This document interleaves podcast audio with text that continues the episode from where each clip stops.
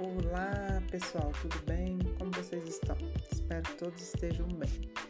Bom, hoje eu estou gravando aqui mais um podcast para vocês referente ao nosso conteúdo do nosso, da nossa disciplina Cidadão Legal. E o tema da nossa aula hoje é o direito à educação.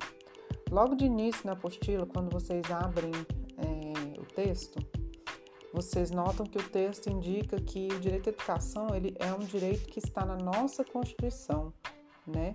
E aí, se você for lá na Constituição, nos artigos que estão tratando sobre o assunto, você vai ver que o direito à educação é tão importante que ele está ocupando uma seção toda de um capítulo da Constituição. Então, a seção dele chama Seção 1 da Educação e está dentro do capítulo da Educação, da Cultura e do Desporto. E logo de cara a gente vê que a educação é um direito que, assim como a proteção à infância que a gente viu na semana passada, proteção à criança, né? A educação também é um direito de todos, então é um, um direito que, que abrange todos e é dever do Estado e da família. Então, quando a gente fala de educação, nós temos um, uma amplitude tanto a quem ela, a quem ele atinge como direito, né? Quem é que tem o direito à educação, também como uma amplitude no que se refere a qual, quais são os sujeitos que têm esse, esse dever, né, de garantir esse direito de educação a todos. E esses sujeitos são praticamente toda a sociedade, né? O Estado, né, através das suas instituições, e a família. Então lá diz o seguinte: a educação, direito de todos e dever do Estado e da família será promovida e incentivada com a colaboração da sociedade, visando ao pleno desenvolvimento da pessoa, seu preparo para o exercício da cidadania e sua qualificação para o trabalho. Então a educação tem essa amplitude aí, né? Ela deve garantir à pessoa o pleno desenvolvimento, o preparo para a cidadania, como por exemplo nossa disciplina aqui que trata sobre a questão dos direitos, é uma disciplina relacionada ao preparo à cidadania e a qualificação para o trabalho. Então essa, é, esses aí são os objetivos prim, primordiais da educação. E ao longo do texto da Constituição, nós vamos ter os princípios que são a base do Estado no que se refere à educação, né? Vamos ter aí a abrangência do que seria esse direito à educação. Então nós vamos ver que a educação ela é um direito a todos, desde a educação infantil, lá dos quatro aninhos, até um pouco mais, né, até a educação é, superior, mas ela é obrigatória dos 4 aos 17 anos é, e nessa faixa etária dos 4 aos 17 anos como obrigatória, ela deve ser, deve, observem que eu usei a expressão deve, ser ofertada pelo Estado de forma gratuita. Isso quer dizer que o Estado tem que garantir a todas as crianças e adolescentes de 4 até 17 anos de idade o, a educação básica. Então, não tem essa de, ah, não tem vaga, ah, não tem escola perto da sua casa. O Estado tem que se virar para garantir que você tenha esse acesso à educação básica, certo? A progressiva universalização do ensino médio gratuito. Isso aqui foi algo que foi colocado na nossa Constituição lá em 1996. Então tem um pouquinho de tempo, né? E essa universalização hoje ela já aconteceu de uma forma bem evidente. Então hoje você vê praticamente todo mundo com direito a cursar o ensino médio, né? Quase em todos os lugares tem escolas de ensino médio gratuito, de ensino médio público. E, mas lá em 96 isso não era uma realidade. Né? Em 96 as escolas de ensino médio eram, eram bem poucas escolas de ensino médio público. Talvez em Brasília isso não fosse uma realidade, mas as cidades do interior eram bem poucas é, escolas que ofereciam ensino médio. Então é por isso que isso aqui está aqui. A progressiva universalização do ensino médio gratuito. Graças a Deus a gente alcançou essa universalização do ensino médio gratuito. Temos também a inclusão das pessoas que são portadoras de deficiência. Então, isso também é tema lá do filme que vocês vão ver. É, lá vai mostrar alunos de diversas é, diversos com diversas deficiências, de, deficiências físicas lá, né? mas simbolizando né, isso daqui, que a educação ela, tá ela deve incluir todas as pessoas que são portadoras de necessidades especiais. Lá no filme, falando também do filme, é, ele, ele, é um, ele é uma metáfora, né? Um filme é, é um filme metafórico. Esses curtas, geralmente do porta curtas, são grande parte deles metafóricos. Mas é uma metáfora bem interessante, porque se você for parar para. Você sabe o que é metáfora, né, gente? Se você não sabe, dá uma pausa aí no seu podcast, joga aí no Google e aí você retorna, tá bom? Então, é, esse filme, como uma metáfora da educação, vai nos mostrar que a gente tem aí o cadeado presente ali, impedindo aquele professor de dar aula, impedindo aquelas crianças de estarem dentro da escola e todas as dificuldades que elas enfrentam. Ali retrata uma escola do, da, da zona rural da Bahia, de uma cidade da Bahia. Então mostra essa realidade totalmente diferente da nossa, uma realidade bem precária, né, na zona rural, uma vida simples, sem condições materiais nenhuma, mas que, mas que a educação está lá como um dever, de, como um direito de todos, né? Por isso que está simbolizado ali naquela escola ali dentro da zona rural. E o cadeado, ele é uma simbologia muito grande de todas as dificuldades que, que existem para que esse dever seja usufruído por todos, né? Então, prestem, assistam o documentário com essa visão de que é uma metáfora a isso daí e tentem identificar é, ali dentro do filme essas relações, né? Onde que estão as dificuldades? Quais são as dificuldades? O que, que o cadeado impede? O que, que significa romper aquele cadeado ali? Quem está rompendo o cadeado? Quem, quem é que está sendo impedido, trancado, trancafiado por aquele cadeado? Pensem nisso ao ver o, o documentário, que eu tenho certeza que vocês vão, vão entender com muito mais propriedade, beleza? Voltando um pouquinho aqui na nossa apostila, além da Constituição, o nosso texto da apostila vai falar sobre a obrigação da família em educar também, né? É, aqui, educação ultrapassa a questão da educação formal e, e já é uma educação, é, como é que eu posso dizer? Educação de uma forma geral, abrangente, né? Aquela educação dos valores morais, das regras de conduta, dos, dos padrões de comportamento, da socialização que a gente vê lá na nossa disciplina. Então, essa, essa educação ela é obrigação da, da, educação, da, da, desculpa, pessoal, é obrigação da família.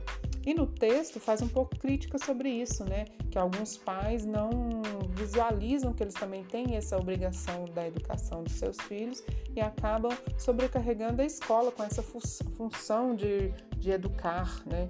Até utiliza assim a expressão ultimamente, a, a, frase: ultimamente os pais mandam seus filhos para a escola e acreditam que os professores devem ser os responsáveis por dar um jeito nos filhos. Isso é um trecho do texto. Essa questão é bem interessante também, né? Que a família não pode se eximir da obrigação de educar também. Fala também da valorização dos professores, né? A gente tem uma tendência na nossa sociedade de ver professores e alunos como rivais, e na verdade são, são duas, são dois, duas é, categorias que estão do mesmo lado, né, são oprimidos dentro do sistema de educação. Então não é essa oposição entre professor e aluno, pelo contrário, é uma opressão.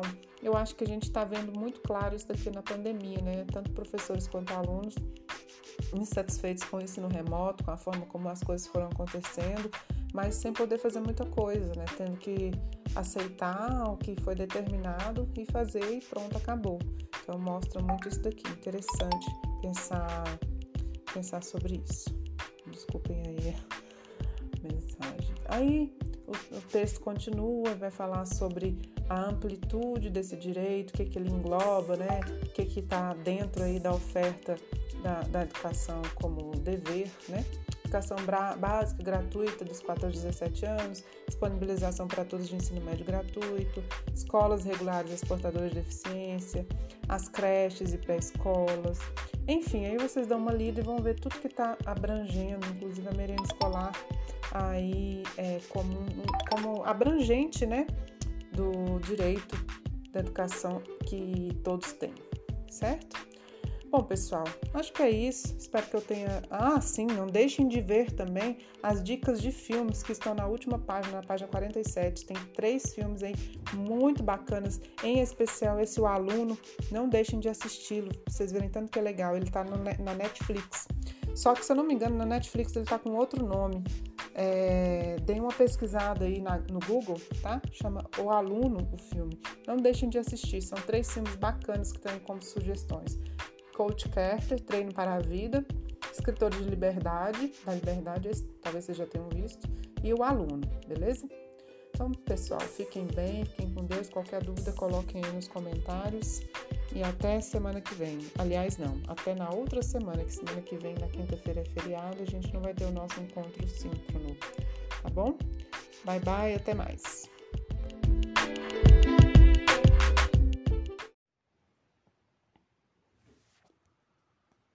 Olá, pessoal. A partir dessa semana, como vocês já sabem, é, nós iremos lançar atividades para vocês.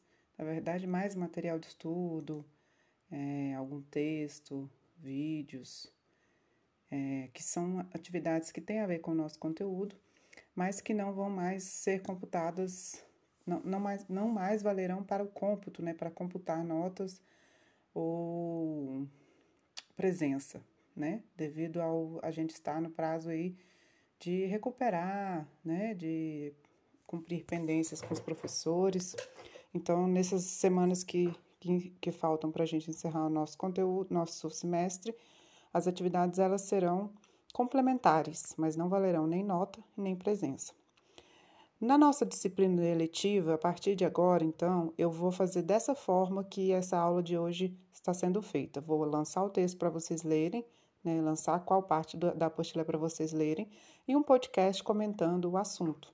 Porque assim vocês têm duas formas de compreender o assunto que é tratado, que são assuntos bem interessantes. Essa semana a gente vai falar sobre os, alguns direitos do consumidor e depois a gente vai falar na, nas próximas semanas sobre direitos relacionados ao casamento, ao convívio matrimonial, especialmente com enfoque na violência doméstica. Então vamos lá. O direito do consumidor, ele existe no Brasil com previsão constitucional. Então, lá no artigo 5 no inciso 32 e também no artigo 170, no, no inciso 5, nós temos é, alguns, alguns preceitos que vão falar sobre ah, como deve ser o tratamento do consumidor na nossa legislação. A primeira coisa que a gente tem que ter em mente é que a gente considera que o consumidor perante o fornecedor de bens e serviços, então nós temos duas pessoas numa relação de consumo. Nós temos o fornecedor de bens e serviços, ou seja, a pessoa que está te fornecendo ou aquela coisa que você está comprando, ou aquele, aquele serviço que você está comprando. Por exemplo, uma geladeira é um bem, um corte de cabelo é um serviço. Essas pessoas elas se encaixam na categoria de fornecedores. E do outro lado, a gente tem o consumidor, que é a pessoa que está pagando por aquele serviço ou por aquele bem. Nessa relação, a, gente tem que entender que a nossa Constituição e a nossa legislação entendem que há um desequilíbrio. Consumidor e fornecedores não estão no mesmo patamar. Na verdade, há uma vantagem sempre é, do fornecedor ou do vendedor. Então, para manter o equilíbrio, para tentar diminuir a desvantagem que o consumidor está perante o fornecedor ou o vendedor, existem as leis que protegem o consumidor. A lei, a principal lei de proteção ao consumidor é o CDC, o Código de Defesa do Consumidor, que é um, é um, um, um emaranhado de leis que estão lá na, na Lei 8.078-90, né? então é dos, dos anos 90. Nessa lei, nós vamos ter os direitos básicos do consumidor, os fundamentos da relação de consumidor, né? A, a, os deveres do consumidor e também do fornecedor, e vamos, vamos ter também um elenco, é, vários crimes contra é, o consumidor, tá? Então, alguns direitos que todo mundo tem, que ninguém sabe muitas vezes, é que o, o consumidor ele tem direito à informação clara e adequada, e essa informação tem que ser totalmente clara tanto dos produtos que ele está consumindo quanto dos serviços. com especificação de quantidade, característica, composição, quali qualidade, os tributos que estão sendo cobrados ali, o preço, os riscos que aquilo ali tem. Ou seja, tem que ser tudo muito claro. Se alguma informação estiver oculta ou não for de fácil entendimento do consumidor, isso já é um vício na relação de consumo que o consumidor pode exigir perante a justiça, caso seja, por exemplo, caso o bem dê um defeito ou caso o serviço não seja prestado de acordo com é, o que se esperava. Então, por exemplo, se um cara diz para mim que ele vai vir aqui em casa me é, fazer um armário da minha cozinha e eu, eu, eu, ele me falar, ah, eu vou usar um material novo, mas não me diz qual é esse material e eu, eu vou lá e contrato mesmo assim. E aí chega que ele faz um, um armário de isopor para mim. E eu falo: não, eu não quero, eu não quero esse armário aqui de isopor. Isso não estava claro quando você me ofertou o serviço. Ele não pode simplesmente dizer: ah, mas você, mas você agora já contratou, não tem o que fazer. Tem sim. Então, as informações elas têm que ser totalmente claras. Usei um exemplo esdrúxulo, mas só para esdrúxulo, mas só para vocês terem uma ideia do que seria esse direito à informação clara e objetiva. Então, tudo isso aí faz com que o consumidor tenha, por exemplo, proteção contra publicidade enganosa e abusiva. Então, a publicidade ela também tem que ser clara, ela não pode ser tendenciosa, ela não pode enganar o consumidor. Tudo isso aí é motivo de cancelamento da relação de consumo e até mesmo indenização por danos morais, muitas vezes. As o contrato de consumo ele também tem que ser muito claro. As cláusulas não podem ser abusivas, pois nesse, se elas forem abusivas, elas vão ser necessariamente legais, elas vão ser nulas, né? Há necessidade de, de sempre reconhecer a vulnerabilidade do consumidor perante fornecedor. O que é essa vulnerabilidade? É, é, muito, é, é o que eu acabei de falar lá no início, quando eu falei para vocês que há uma relação de desvantagem, né? Então, por exemplo, vamos pegar um, uma área de, de consumo que quase todo mundo tem problema: telefonia. Você vai lá e contrata um serviço de telefonia. Muitas vezes a gente contrata pela internet ou pelo telefone. Você nem tem acesso ao contrato, você não assina o contrato. E muitas vezes você é levado aquilo ali, assinar aquele serviço, e aí chega lá na tua conta um monte de coisas que são cobradas que você não contratou, que não foram faladas para você, né? É, na hora da contratação. E aquilo ali já caracteriza um vício, tá? Esse contrato, ele, chama, ele é chamado de contrato de adesão. O que é um contrato de adesão? É aquele contrato que eu não tenho, eu como consumidora, não tenho como é, questionar qualquer cláusula. Eu não posso simplesmente falar, ah, eu não vou assinar porque essa cláusula aqui eu não, não concordei. Porque se eu fizer isso, eu só simplesmente não vou conseguir contratar o serviço. Então, é uma, é uma adesão. Eu sou obrigada a assinar aquele contrato daquele jeito lá que foi feito. Nesses contratos de adesões, de adesão, o consumidor está em extrema desvantagem, porque como ele não pode contratar livremente, eu não posso chegar para o cara e falar eu não quero essa cláusula, ele é obrigado né, a, a, aceitar aquilo ali. Então ele está em extremamente desvantagem. Olha a vulnerabilidade dele. Aí vamos continuar no nosso exemplo. Contratei lá e tal, e vem na minha conta lá um serviço que eu, que eu não contratei, né? Me cobrando. Aí eu ligo lá na operadora né, para reclamar, para dizer que aquele serviço não foi contratado, e a operadora insiste que foi contratado, me fala a data da contratação e tal, e aí insiste, insiste, insiste, eu não consigo. E aí eu sou obrigada a acionar o Poder Judiciário para tentar resolver essa solução, essa demanda. Veja que eu não tenho como provar que eu não contratei. Mas eu também, mas, mas, é, nesse caso, é, eu tenho que assinar o Poder Judiciário para o Poder Judiciário reconhecer que eu estou num, numa situação de vulnerabilidade, de desvantagem, porque eu não tenho como provar que eu não contratei, mas eles têm como provar que eu contratei. Então, aí nesses, nessas situações de desvantagem do consumidor, uma das dos direitos do consumidor, por exemplo, é a inversão do ônus da prova. Ou seja, eu, eu consumidora, alego e digo, mas eu não tenho como provar porque eu sou vulnerável faça o fornecedor provar o contrário. E aí o fornecedor é que tem que comprovar que eu contratei ou não. Se ele não conseguir comprovar, é, fica evidente que eu não contratei. Então, essa é uma das, das, das consequências da gente dizer que o consumidor está numa relação de desvantagem. Essa questão da, questão da prova é muito importante e é um, um dos elementos fundamentais na relação de consumo. É, outra questão também muito interessante é quando a gente tem um problema em algum produto ou em algum serviço que a gente contratou e ele aparece depois do dia da compra. Então, eu vou lá na loja, compro uma geladeira, trago ela para casa, chega aqui em casa, ela funciona dois dias, três dias depois ela para de funcionar. É o chamado vício oculto.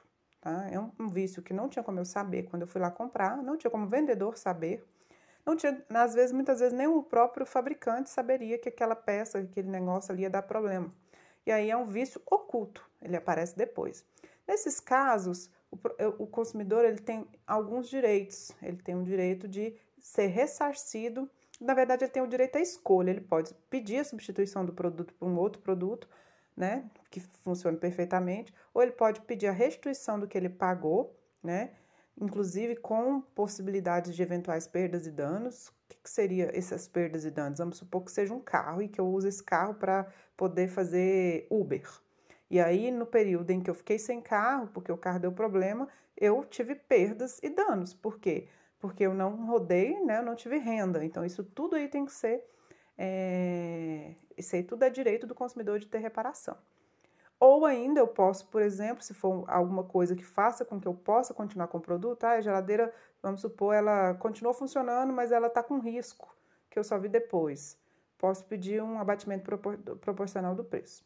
Quais são alguns direitos dos consumidores aí que a gente tem que saber para a gente poder fazer uma. A gente ter umas, algumas relações de consumo mais. É, mais justas né, no nosso país. Uma coisa muito ruim é que no nosso país o consumidor ele é muito lesado cotidianamente, quase todo, a todo momento. E que nosso Poder Judiciário, infelizmente, não. Ele não entende que a reparação de danos morais ela tem o cunho é, didático de ensinar ao fornecedor a não lesar o consumidor. Até tem esse reconhecimento, mas geralmente as indenizações elas são muito baixas, o que faz com que para o fornecedor valha a pena correr o risco. Então o cara vai lá e faz uma propaganda enganosa mesmo, pouca gente vai na justiça, entra na justiça contra ele, e aí ele ganha uma, um, ele tem uma, um enorme é, lucro por causa daquela propaganda enganosa e uma pequena reparação de danos. Então, para ele, quando coloca na balança, é, é vantajoso, vou colocar nesses termos porque é isso mesmo, é vantajoso lesar o consumidor. Ele acaba tendo lucro porque ele lesa o consumidor.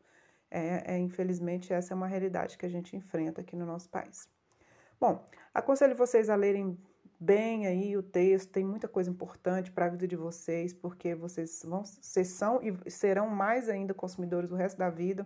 A gente tem que saber esses contra, esses, esses direitos. A maioria desses direitos e dos, dos, das lesões que a gente tem no dia a dia são lesões de baixo valor, o que dá para a gente cobrar na justiça especial, no juizado especial, ou seja, muitas vezes você nem precisa de um advogado para você é, para você pleitear na justiça um direito seu. Por exemplo, esses, esses com telefonia.